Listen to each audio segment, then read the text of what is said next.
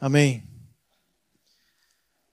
Nessa semana, nos grupos, na igreja, nas casas, todos nós tivemos a oportunidade de ler e compartilhar e meditar sobre Hebreus capítulo 12. Perdão. As crianças, o Luiz está lembrando, as crianças de 3 a 11, Luiz, podem sair para a aulinha.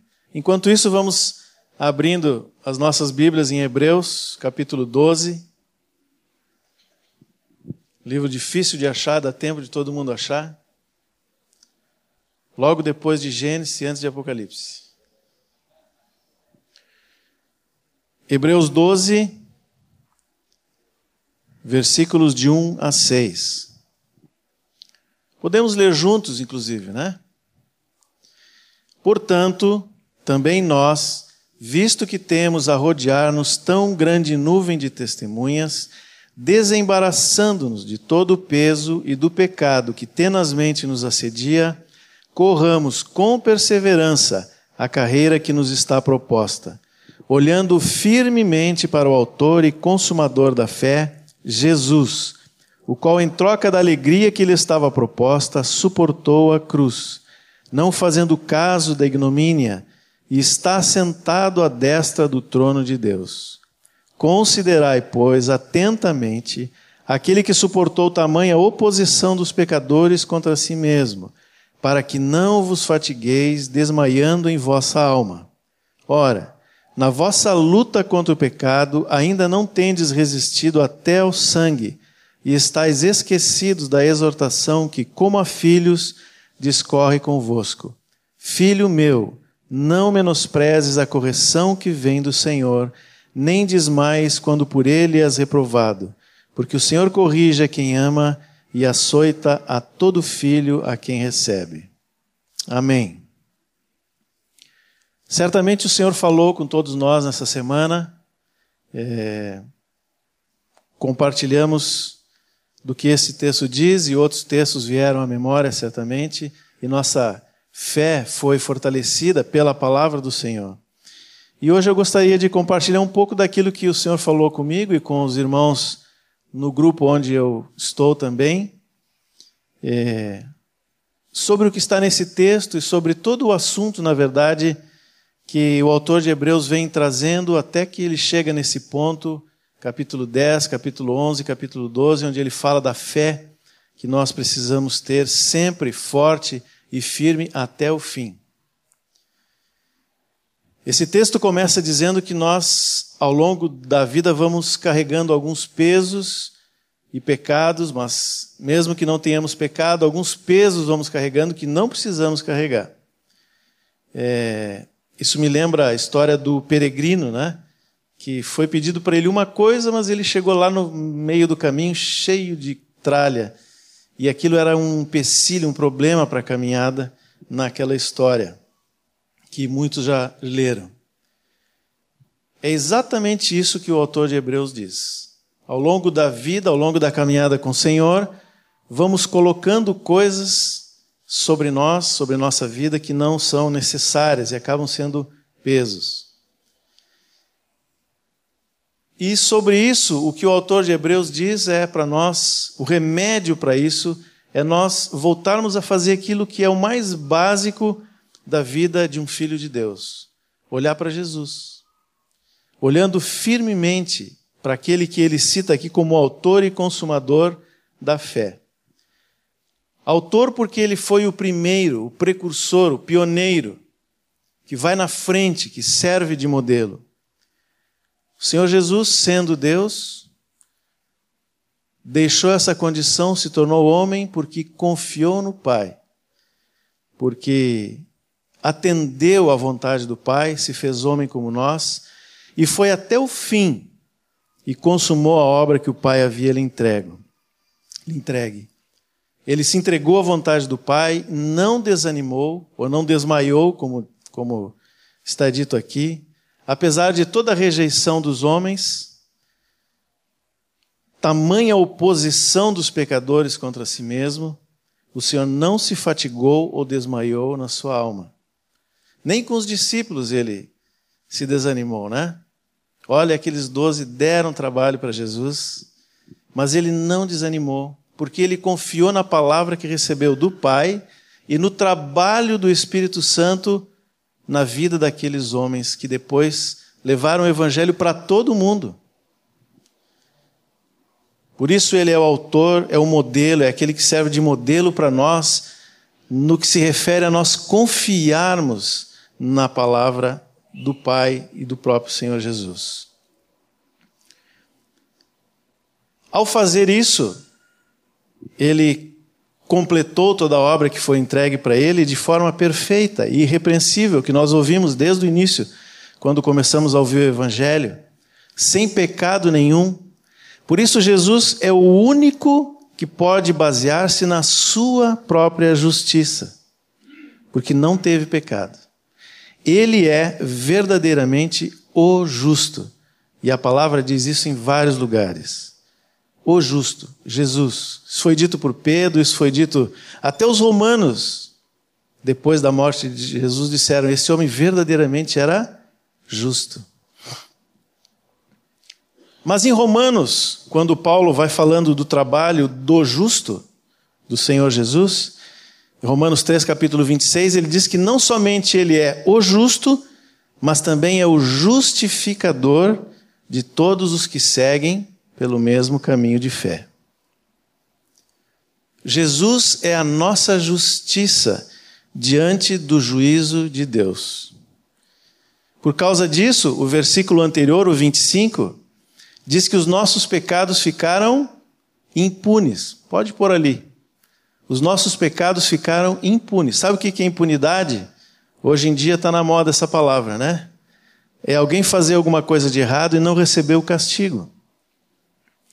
Nós merecíamos o castigo pelo nosso pecado, mas nós ficamos sem o castigo. Quem assumiu esse castigo? O próprio Senhor Jesus. Por isso ele nos justificou diante de Deus. O justo assumiu o lugar dos culpados e cumpriu toda a justiça requerida de Deus. O que, que o diabo pode dizer diante disso? Nada. Ele não tem nada a dizer diante da obra de Cristo nas nossas vidas. Por isso que nós não, não precisamos dar ouvido às acusações de Satanás, nada do que ele diz, porque ele não tem nada o que dizer em relação à justiça que nós temos em Cristo. Na cruz nós vemos o amor e a justiça na medida certa, perfeitos, exatos. Não precisamos ouvir as acusações de Satanás. Em Cristo nós não temos mais culpa. Nossos pecados foram apagados, limpos. Eu sei que vocês sabem disso, mas é bom que nós lembremos dessas coisas básicas, fundamentais. E hoje o Senhor nos lembrou de várias coisas assim nos lembrou da obra que ele fez em nosso favor, para que a nossa fé seja fortalecida. Não olhamos para a acusação, não olhamos para nós mesmos, olhamos para o Senhor, para o Autor e Consumador da fé e a obra que ele fez. Esses irmãos que receberam esse livro eram cristãos, pagaram um preço por serem judeus e receberem a fé em Cristo, mas por alguma razão eles estavam começando a olhar para trás. Estavam olhando de novo para a lei, para os costumes, para as tradições. E por isso o Espírito Santo dá essa palavra a esse irmão que nós não sabemos quem é. E ele diz isso de novo. Diante de tudo que nós passamos já e diante de tantas testemunhas, desde os patriarcas, até esses que morreram agora por causa da fé em Cristo, vamos deixar tudo aquilo que nos atrapalha e olhar só para Jesus e correr a carreira que está proposta. Foi assim também que nós recebemos o Evangelho, a fé. Nós cremos no Senhor Jesus, cremos na obra que ele fez, entregamos nossa vida ao senhorio de Cristo, fomos justificados por ele. Tudo isso mediante a fé e não por obras. Não é mérito nosso. Amém? É assim que cremos? Por isso cantamos hoje tantas vezes, né? Eu não falei nada para o Rogério dessa palavra que ia trazer, mas ele testemunhou do que o Senhor falou para ele, né? Lembra de onde eu te tirei. Isso é real para todos nós. Essa é a nossa realidade. Não importa se nascemos numa família cristã, se nos convertemos no meio ou no final da vida, se fizemos isso ou aquilo, todos, sem exceção, todos nós fomos tirados das trevas. Por isso temos que agradecer o Senhor. Depois que fomos salvos, depois que fomos justificados pelo Senhor, e fomos justificados por fé, é o que a palavra nos diz, não por obras, o que vem depois? Como é a nossa vida depois do dia em que dissemos sim ao Senhor, em que passamos pelo batismo? O que vem depois?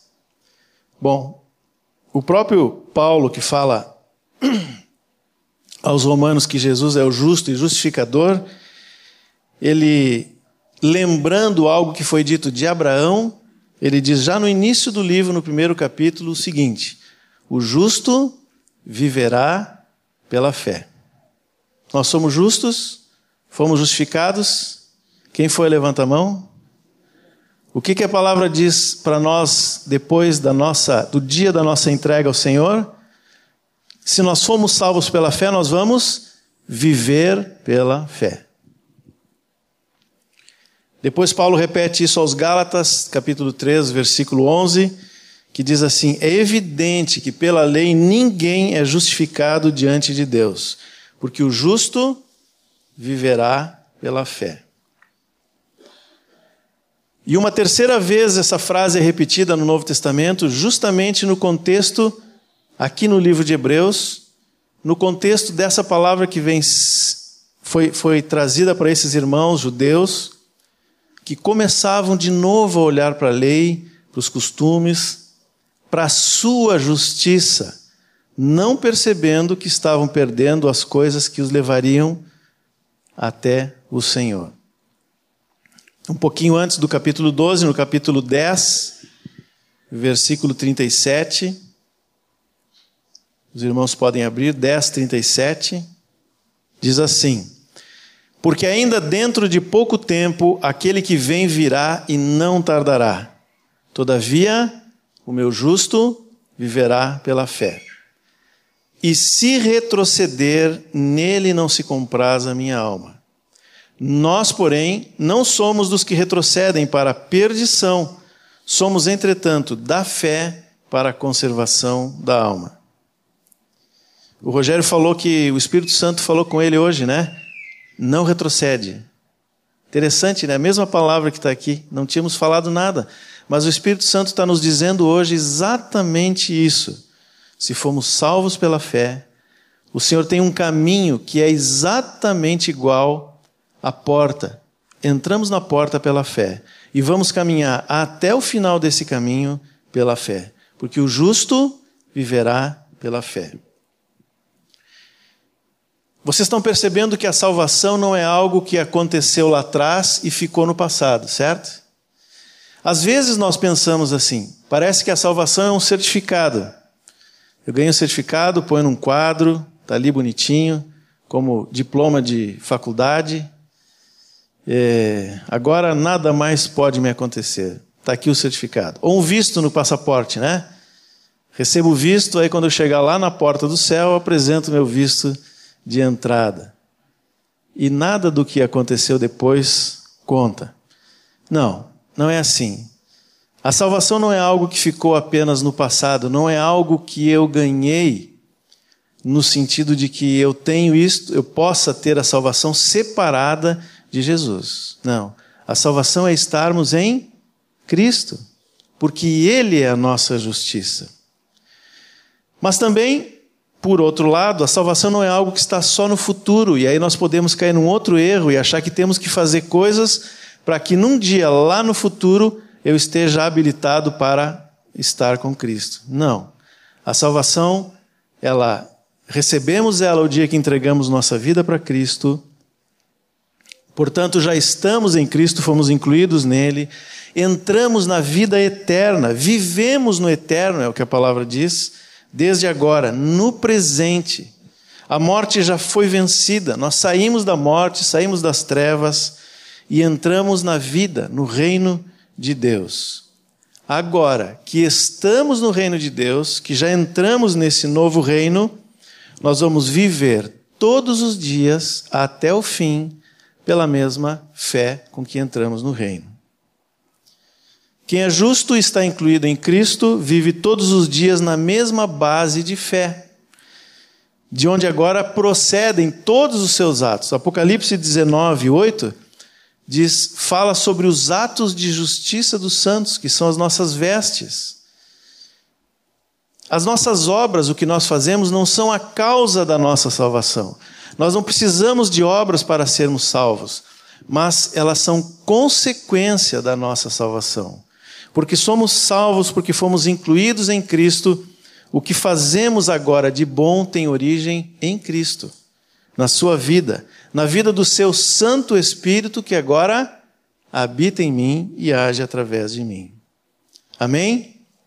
Até aqui nada de novo, e também não vou dizer nada de novo que não, você já não conheça, mas eu estou relembrando essas verdades fundamentais para que nós sejamos fortalecidos. E também porque esse texto do, que lemos de, de Hebreus, tanto no capítulo 12 e também no capítulo 10, nos faz alguns alertas sobre a nossa vida hoje e sobre o futuro que nos espera. Esse texto do capítulo 10, que fala do justo vivendo pela fé, ele diz assim: é, se retroceder, nele não se compraça a minha alma. Daí eu posso concluir que, mesmo estando justificados, nós temos a possibilidade de voltar para trás, de retroceder. E quem retrocede, como diz o texto, retrocede para perdição e não para conservação da alma. Então é um alerta importante que a palavra nos faz. É por isso que o outro texto que nós lemos no início do capítulo 12, ele diz que nós não podemos nos fatigar ou não desanimar na nossa alma. Precisamos lutar contra o pecado, se for necessário, até o sangue, e olhar com bons olhos a disciplina que vem do Senhor, porque só a filhos ele disciplina. A disciplina é só para aqueles que já estão incluídos na família. Por isso precisamos olhar como algo bom que vem do Senhor. Outra coisa importante que diz no texto que lemos por último agora, Hebreus 10, 37 a 39, é que ele faz uma referência aos dias do fim. Ele diz: Porque ainda dentro de pouco tempo aquele que vem virá e não tardará. E aí diz: fala do justo que vive pela fé. Ou seja, quando chegar a hora que o Senhor para qual é, a hora que está determinada a vinda do Senhor, não adianta eu dizer, espera só um pouquinho que eu estou me arrumando. Estou vestindo aqui as minhas vestes de justiça, me dá um tempinho. Alguns ouvem isso em casa, né? Os homens especialmente. Espera só um pouquinho que eu estou terminando de me arrumar. Mas não só, às vezes inverte isso. Só que no dia que o Senhor voltar, nós não vamos poder dizer isso. Aquele que vem virá na hora certa e não tardará. Nós precisamos estar todos, todos os dias com as nossas vestes de justiça. Aquilo que recebemos de graça e pela fé do Senhor, nós devemos usar sempre, todos os dias.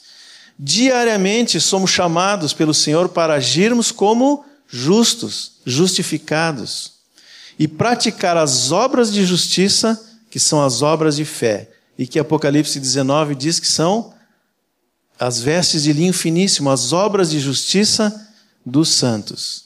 Essa roupa não, nós não podemos deixar no armário, temos que usar todos os dias. Não vai haver um alerta antes da vinda do Senhor. Olha, corre lá e te prepara, porque o Senhor está voltando. A palavra diz que ele vem como ladrão. Quando ninguém espera, ele virá. Na verdade, o alerta já foi dado, e muitas vezes. O próprio Senhor Jesus, quando falou aos discípulos em Mateus 24 e 25, por exemplo, falando sobre os dias do fim, por três vezes, se eu não me engano, ele diz: vigiai. Paulo também fala isso várias vezes nas suas cartas. Pedro diz a mesma coisa. Tiago também. Aqui em Hebreus já vimos e em Apocalipse.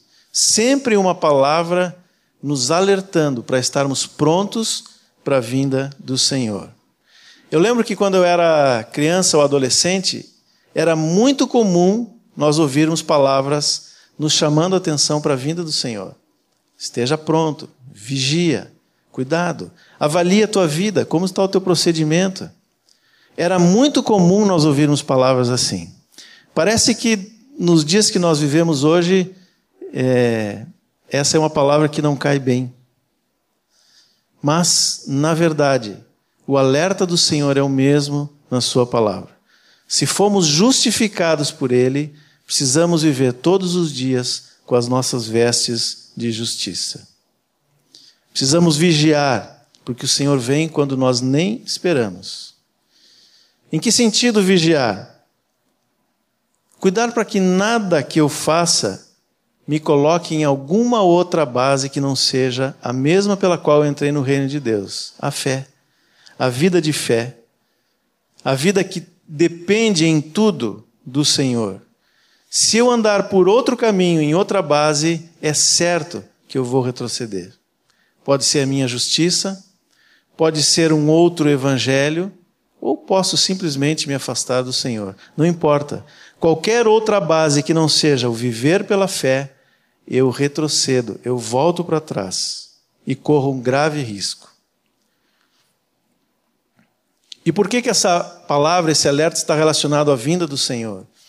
Porque quando o Senhor vier, ou mais próximo da vinda do Senhor, ou quanto mais nos aproximamos da vinda do Senhor, mais claras vão ficando as posições de cada um. É isso que diz em Apocalipse 22, é, versículo 11: o injusto continua fazendo o quê? Injustiça. O imundo continue sendo imundo, mas o justo continue na prática da justiça, e o santo continue a santificar-se. Quanto mais nós nos aproximamos da vinda do Senhor, cada vez mais essas posições vão ficar definidas. O que somos, o que fazemos, aonde estamos. O mesmo aconteceu com o Senhor no início do seu ministério, vocês lembram? Jesus andava pela Galiléia, pela Judéia, pela Samaria, por toda aquela terra, e para onde ele ia iam milhares de pessoas. Ele estava num lado do, do mar da Galileia, milhares ali. Ele pegava o barquinho e ia para o outro lado, quando chegava lá, milhares de pessoas. Aonde Jesus ia, as multidões estavam atrás dele. Mas à medida que o evangelho do reino foi sendo pregado, muitos abandonaram Jesus. Muitos dos que estavam próximos de Jesus o abandonaram. E no final do ministério de Jesus, vocês lembram? Não havia mais do que 120 pessoas. Das multidões sobraram algumas dezenas. No Evangelho de João, capítulo 6, é, há o relato de alguns discípulos, ou de vários discípulos que abandonaram Jesus. E depois que eles saíram, Jesus pergunta para os doze: E vocês não querem ir também? É claro que Jesus não estava falando isso para que eles fossem, mas queria ver o, o que estava no coração daqueles homens. E aí Pedro, inspirado pelo Espírito Santo, porque eu creio que nem ele sabia o que estava dizendo, com toda a, a plenitude né, do que ele falou, mas Pedro diz assim: Senhor, para quem iremos? Tu tens as palavras de vida eterna, e nós temos crido e conhecido que tu és o Santo de Deus. Pronto. Essa é a palavra do discípulo aquele que segue o Senhor. Se Pedro sabia a profundidade do que estava dizendo, não sei.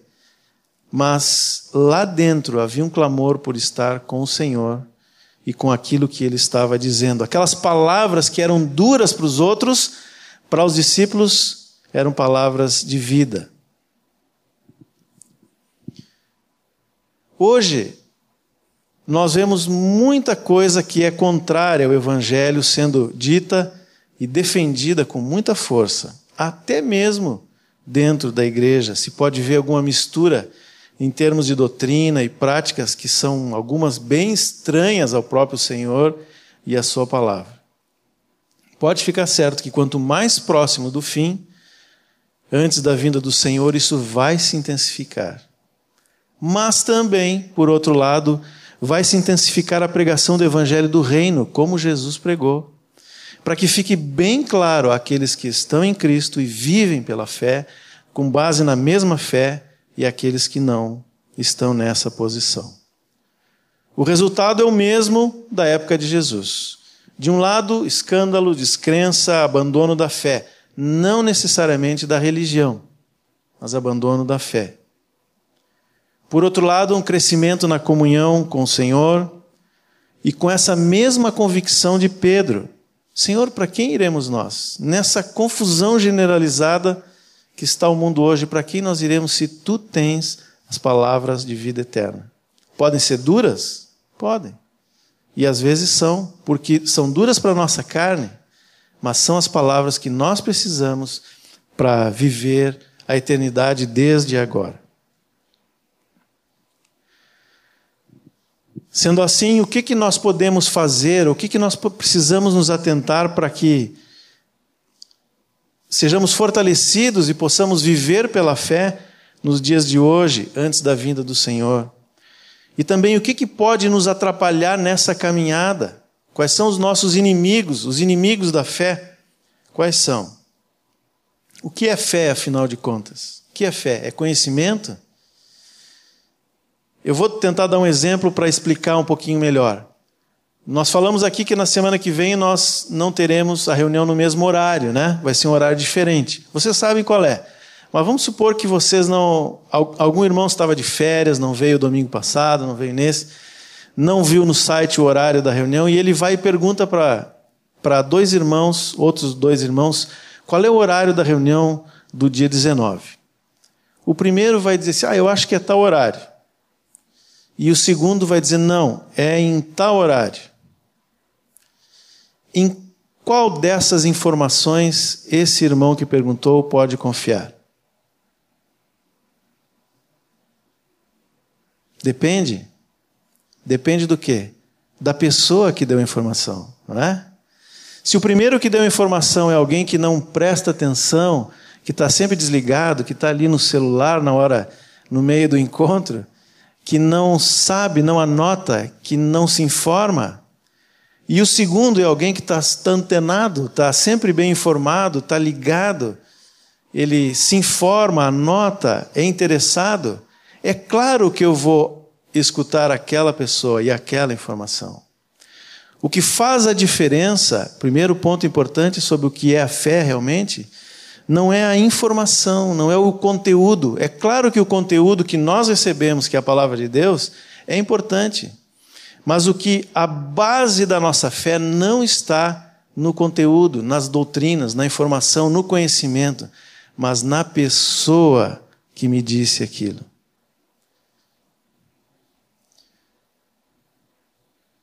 A fé está baseada no quanto nós conhecemos e confiamos no Senhor Jesus.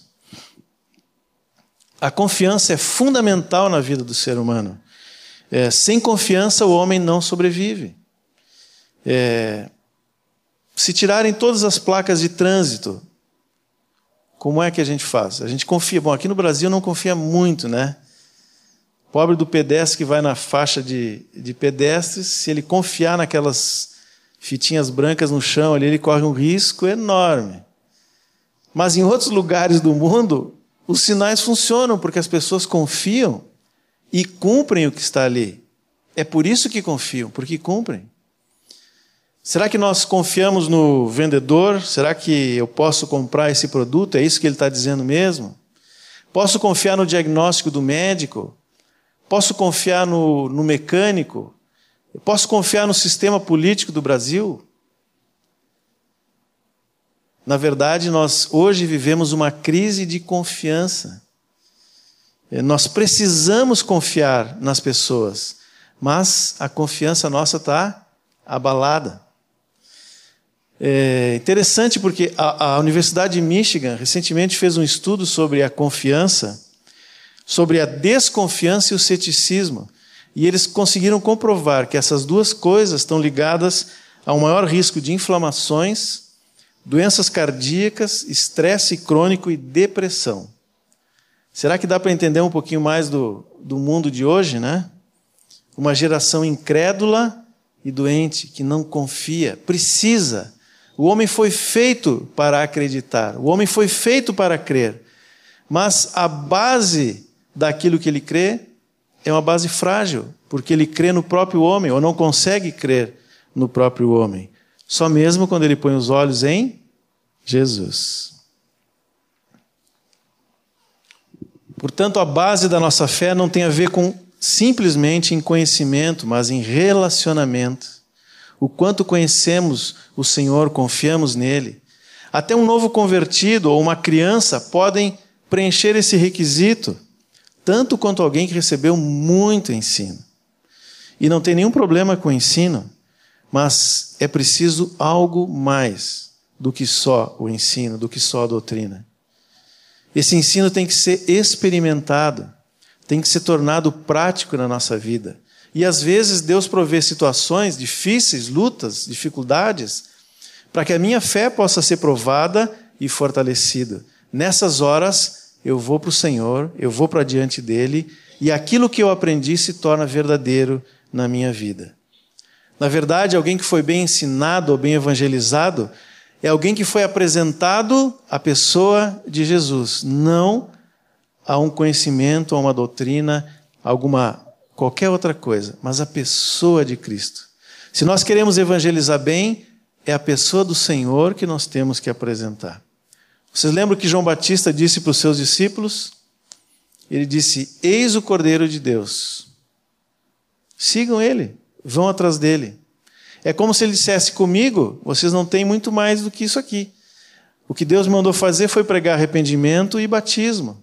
Mas ele pode batizar vocês com o Espírito Santo e com fogo.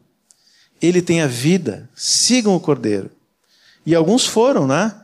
Acho que André foi o primeiro e André correu para Pedro e disse: Olha, achamos o Messias. Depois Filipe chamou Natanael e outros tantos seguiram o Senhor. Alguns ficaram com João Batista. E depois de um tempo estavam criando problema lá, né? Discutindo com os fariseus o que tinha que fazer, o que não tinha que fazer. Os que seguiram o Senhor são esses que nós chamamos de apóstolos.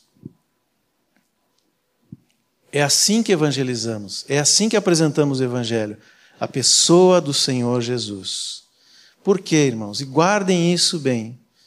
O viver pela fé depende, antes de qualquer outra coisa, do meu relacionamento com Jesus. Se eu conheço e se eu confio, então a minha fé é firme, inabalável. Posso passar por qualquer situação. Eu sei que tenho bom pastor que guarda a minha vida. Amém? Voltando àquele exemplo do horário da reunião, né, do próximo domingo, a confiança que eu depositei numa daquelas duas pessoas que me deram o horário da reunião, que me disseram o horário, vai determinar a minha atitude depois. Se eu confiei no que disse a primeira, eu vou vir no horário que ela falou. Se eu confiei no que disse o segundo irmão, eu vou vir no horário que ele me disse. Por que isso? Porque a fé não é apenas uma concordância na mente. Não é apenas dizer assim, não, eu creio, eu acredito, é isso mesmo. A fé exige uma atitude concreta, coerente com aquilo que eu creio. É por isso que o livro de Tiago diz que a fé sem obras é morta. Tiago não está falando de coisas que nós temos que fazer para provar que nós cremos no Senhor. Vou andar tantos quilômetros de joelho, vou fazer isso, aquilo. Não é isso que Tiago está falando. Ele está dizendo uma coisa muito simples: que se nós, confrontados por situações, é, eu ajo de uma maneira diferente daquela que eu digo que eu creio, então a minha fé é morta. É uma declaração vazia, não tem sentido. É isso que Tiago está dizendo.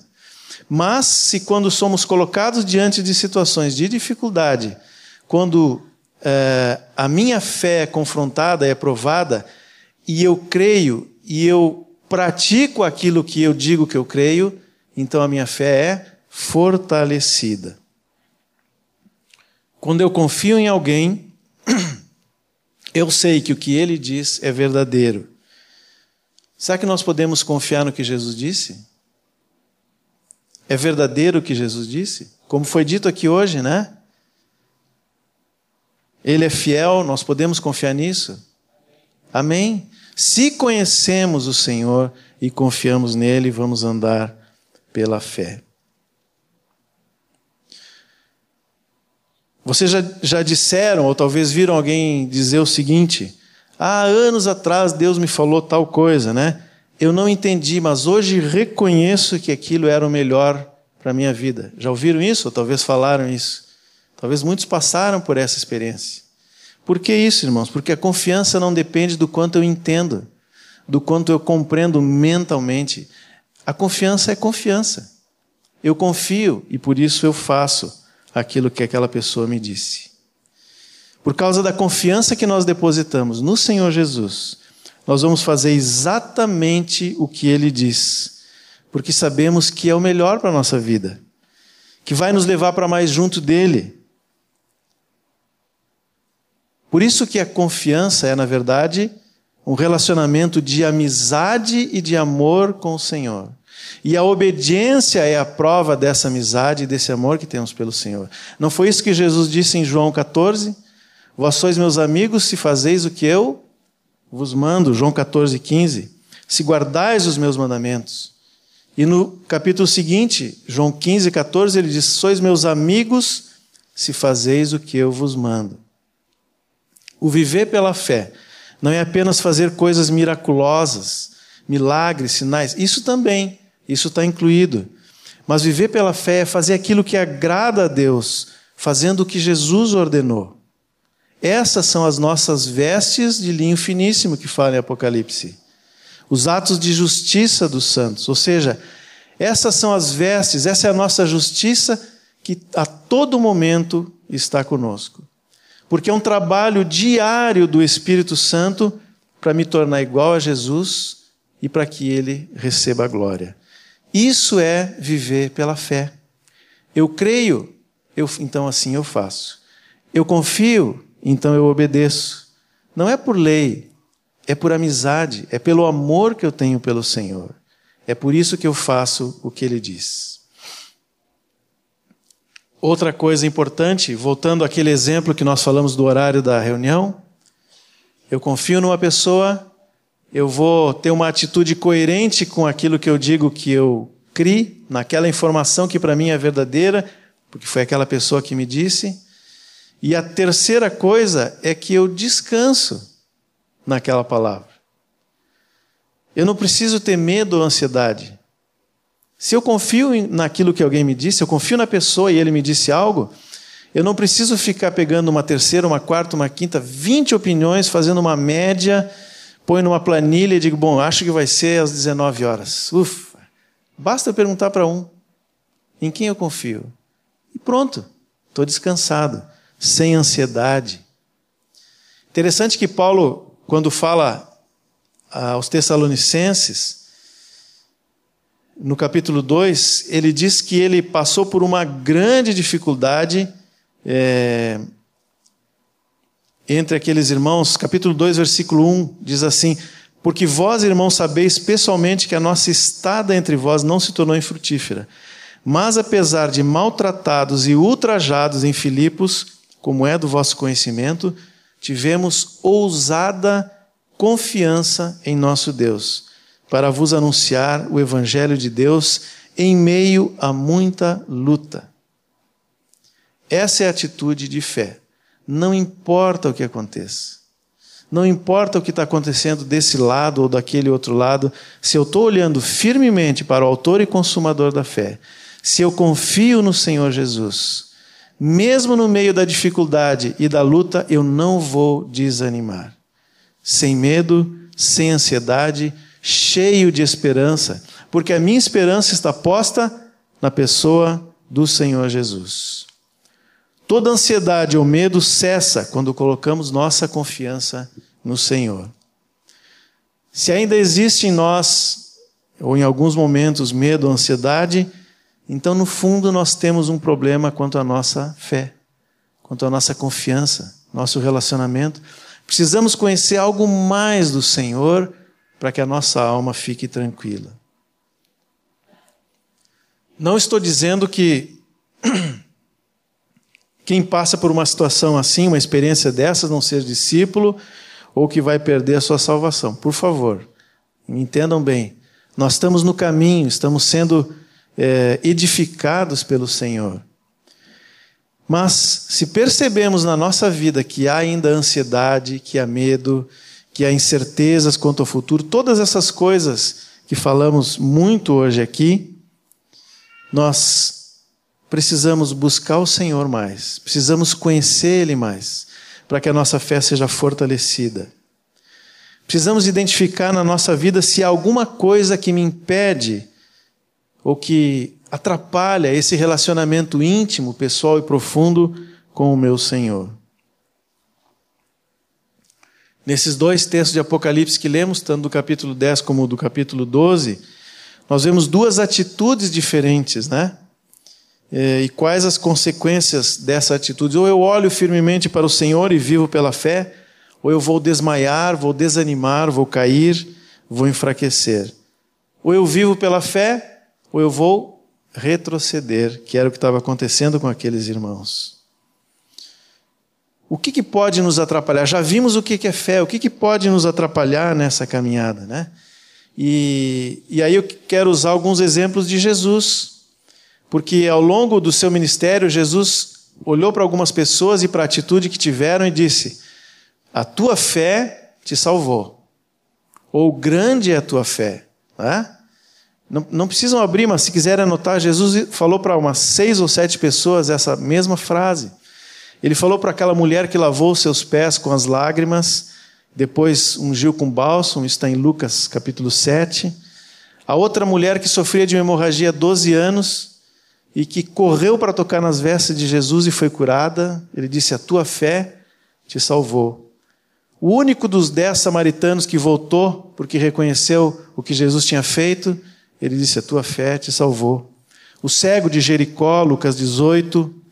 É, a mulher, aquela cananeia, né, que morava na região de Tiro e Sidom, Ciro Fenícia, cuja filha estava endemoniada. Para essa, Jesus disse: Grande é a tua fé. Não era só a fé que ela tinha, mas era uma fé que chamou a atenção de Jesus pelo que ela fez. Por outro lado, algumas vezes, quatro vezes para ser mais exato no, nos evangelhos, Jesus diz assim: homens de pequena fé. Eu dou um prêmio para quem adivinhar quem foram esses homens que Jesus falou isso. Vocês lembram? Os discípulos. Nas quatro vezes, Jesus fala para os discípulos. Ele fala sobre a ansiedade no comer ou vestir. Jesus compara. Jesus compara o cuidado que o pai tem com os lírios do campo. Ele diz: Olha, nem Salomão em toda a sua glória se vestiu assim, ou as aves do céu. E diz assim: Por que, vocês andam ansiosos com o que comer ou vestir? Se Deus cuida da erva do campo, que hoje está ali e amanhã murcha e vai para o fogo, quanto mais o cuidado que ele tem convosco, com vocês.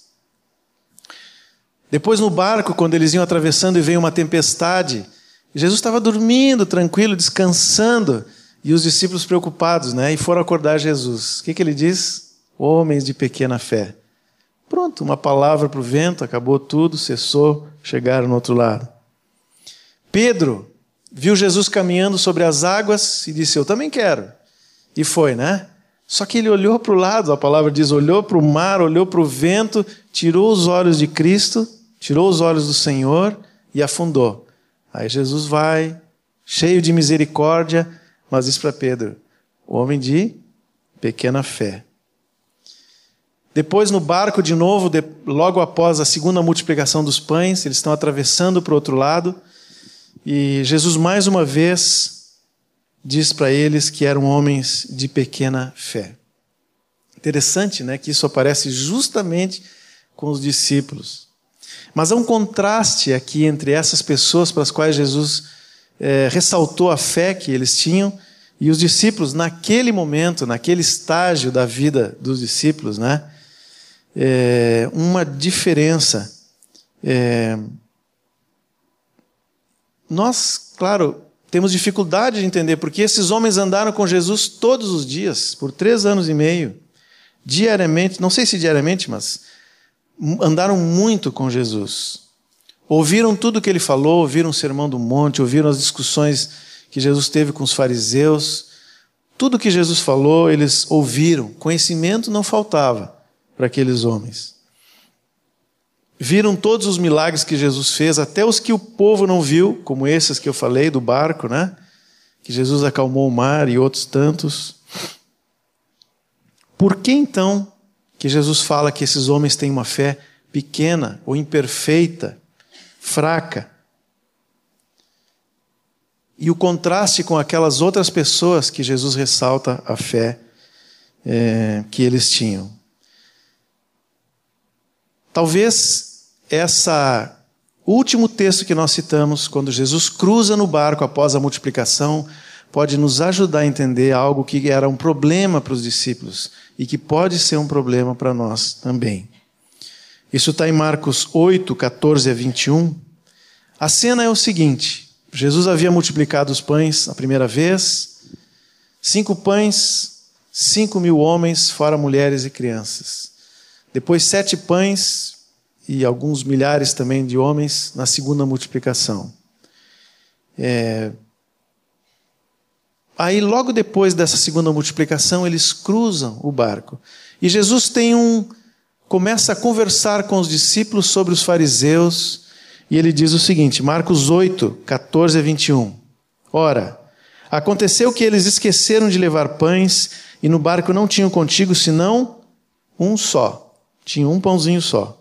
Alguma vez vocês já tiveram entre 13 pessoas né, e um pãozinho só? Essa era a cena ali. Preveniu Jesus, dizendo: Vede, guardai-vos do fermento dos fariseus e do fermento de Herodes. E eles discorriam entre si: É que não temos pão. Jesus, percebendo, lhes perguntou: Por que discorreis sobre o não terdes pão? Ainda não considerastes nem compreendestes? Tendes o coração endurecido? Tendo olhos não vedes e tendo ouvidos não ouvis? Não vos lembrais de quando, par... quando partiu cinco pães para os cinco mil, quantos cestos de pedaços recolhestes? Responderam eles, doze. E de quando partiu sete pães para os quatro mil, quantos cestos cheios de pedaços recolhestes? Responderam, sete. Ao que lhes disse Jesus: Não compreendeis ainda? Eu sempre que chego nessa pergunta, fico imaginando se eu tivesse lá, eu ia dizer: Não, senhor, não entendi ainda. O que, que tem a ver o fermento e a multiplicação dos pães, né? Interessante, porque quando eles entraram no barco, nós vimos ali, eles tinham um pãozinho só.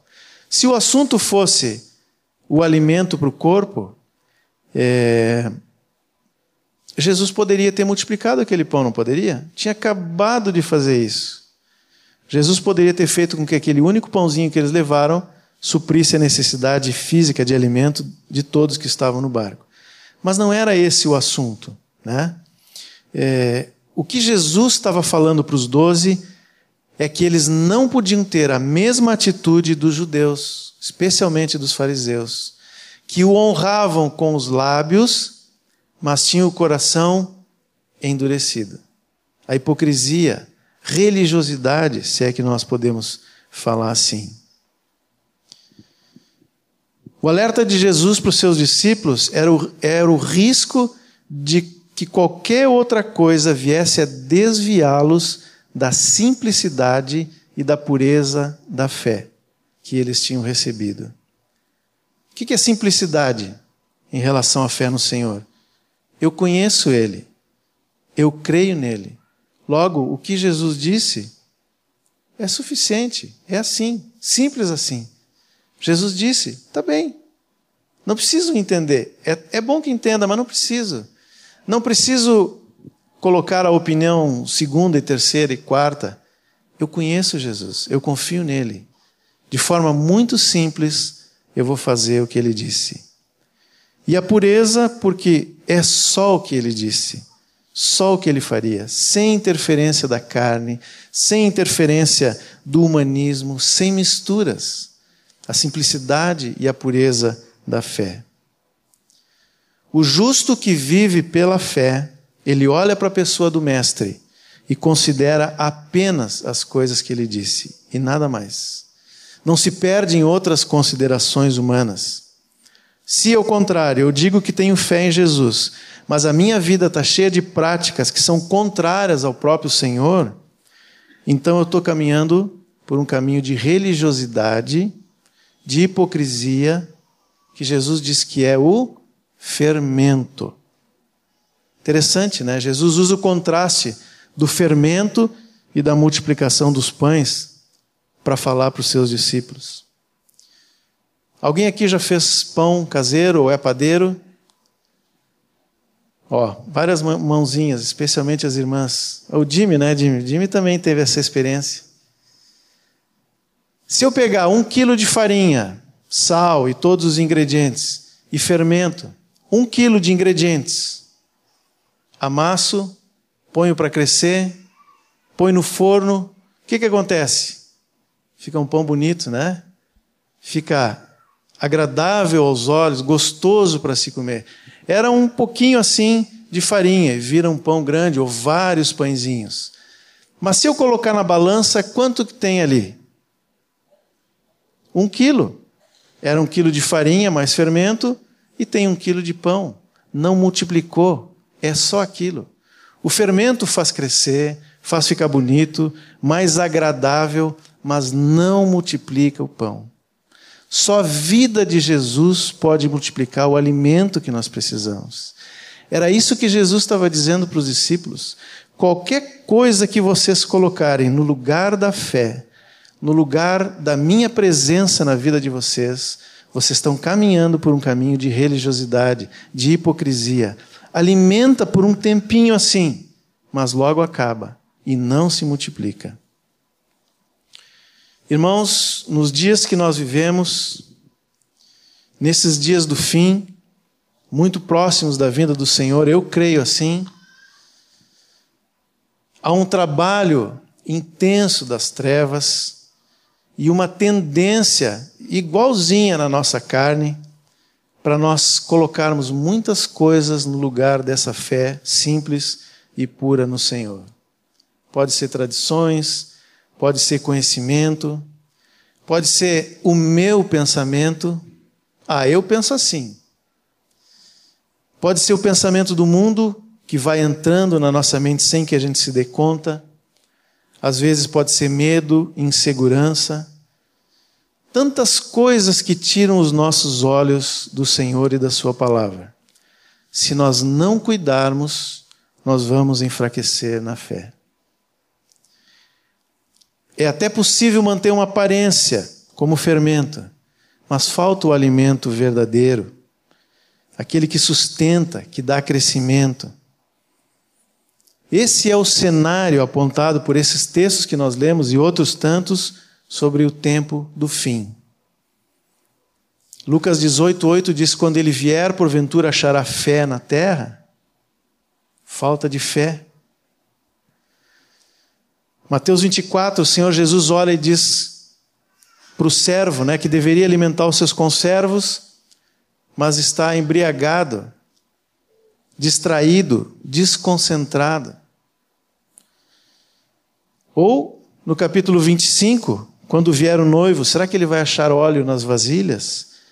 Ou ele vai achar uma atitude de descaso do nécio, né, que não se preparou para o encontro com o noivo? Esse é o alerta da palavra para nós hoje, para nossa fé, para nosso relacionamento com o Senhor Jesus. Por que devemos olhar para Ele firmemente, para o Autor e Consumador da fé, como um atleta que tem um alvo bem colocado lá na frente e não importa os aplausos ou o que acontece aqui do lado, ele sabe que ele tem que estar concentrado, porque lá é o lugar dele. Vamos lembrar que o ataque de Satanás nos dias que nós vivemos não é contra pessoas, contra instituições. Às vezes nós vemos tanta coisa aí fora, né? E pensamos assim, agora a igreja vai, vai sofrer isso, agora não. O ataque do inimigo é contra a nossa fé. Ele quer nos tirar da fé, da presença do Senhor, onde devemos estar diariamente. E o diabo vai avançando assim, sorrateiramente, sobre as nossas convicções à medida que nós tiramos os nossos olhos do Autor e Consumador da fé. Se tiramos os olhos de Jesus, pode estar certo que o diabo vem prontamente com uma receita de bolo para colocar no lugar. Mas nós não precisamos fazer isso. Nós temos o pão da vida, nós temos a vida eterna habitando dentro de nós, o Espírito Santo. Nós não precisamos viver sujeitos nem à nossa carne, nem aquilo que diz o mundo, muito menos ao que diz Satanás. A palavra do Senhor para nós é que o justo vive pela fé. E aquele que vive pela fé, voltando ao texto que nós lemos no início, né? Ele olha como ele está e diz assim: não, isso aqui é peso. Isso não importa, isso é acessório. Vai ficar. Então deixa eu tirar isso aqui para eu correr mais leve essa carreira. Tira o peso, tira o pecado. Essas coisas nos assediam, nos atrapalham, dificultam a caminhada com o Senhor. Para que eu possa correr com perseverança. Tem dificuldades, tem lutas, mas eu persevero. Porque o Senhor propôs essa carreira, olhando sempre para o Senhor Jesus. Uma fé simples e pura. Nesses dias, o chamado do Senhor para nós é que nós devemos simplificar as coisas na nossa vida, né? O que é simplificar? Aquilo que eu disse antes. Eu olho para o Senhor, eu confio nele, ele disse que é assim, então eu vou fazer assim. Não tem discussão, não tem por que fazer diferente. Para isso eu preciso conhecer o Senhor melhor. Se nós estamos com dificuldade nisso, vamos nos empenhar em conhecer o Senhor. Às vezes estamos passando por lutas Pode ser na nossa saúde, pode ser falta de emprego, pode ser qualquer coisa, pode ser injustiça que foi feita conosco. O que eu faço numa hora dessas? Pode ser a dificuldade de vencer algum determinado pecado. O que eu faço nessas lutas? Eu corro para o Senhor e digo: Senhor, se eu ainda não te conheço, eu quero te conhecer mais. Eu quero que tu venha em meu auxílio. Clama ao Senhor e ele vem em teu auxílio certamente a tua fé vai ser fortalecida no Senhor. Quando nós menos esperarmos, o Senhor vem e nos leva para estar com Ele. Esse é o objetivo, esse é o alvo do Senhor. Ele é o autor e consumador da fé. Ele não vai deixar sem um fim, ele vem nos buscar. Nós podemos estar certos disso. Se hoje estivermos andando com o Senhor. Amém? Senhor, queremos mais uma vez, como foi dito tantas vezes nesse dia, Senhor, olhar para Ti, olhar para a Tua obra, Senhor, tudo aquilo que Tu fizeste por nós, toda a obra de salvação, Senhor, que Tu providenciaste, pela Tua obediência ao Pai, Senhor Jesus, que nos colocou de novo reconciliados com o Pai, membros dessa família celestial. Te damos graças por isso, Senhor. Agora nós queremos reafirmar a nossa aliança contigo, a nossa fé, a nossa confiança em Ti, Senhor. Vivemos num mundo que é absolutamente contrário a Ti e a Tua palavra, que não quer saber nada do Evangelho do Reino, que se opõe veementemente a Ti e a Tua palavra, como aconteceu contigo há dois mil anos atrás, Jesus. Nós queremos hoje, nesse dia, reafirmar nossa aliança contigo, uma aliança de amizade, de amor, de confiança, de fé. Um dia tu nos deste vestes de justiça que nós não merecíamos, Senhor, um linho finíssimo. Nós queremos viver todos os dias com essas vestes. Tudo que nós fazemos, Senhor, que, se, que sejam essas as nossas obras de justiça. Nos dá graça, nos enche do teu Espírito Santo, Senhor, para que nós possamos viver hoje e sempre dessa maneira. Eu quero te pedir isso para a minha vida em primeiro lugar, Senhor. Que eu não seja achado em falta diante dessa palavra, Senhor.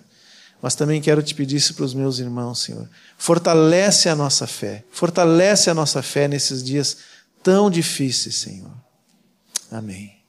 Amém. Amém, irmãos? Que possamos viver essa semana debaixo dessa palavra.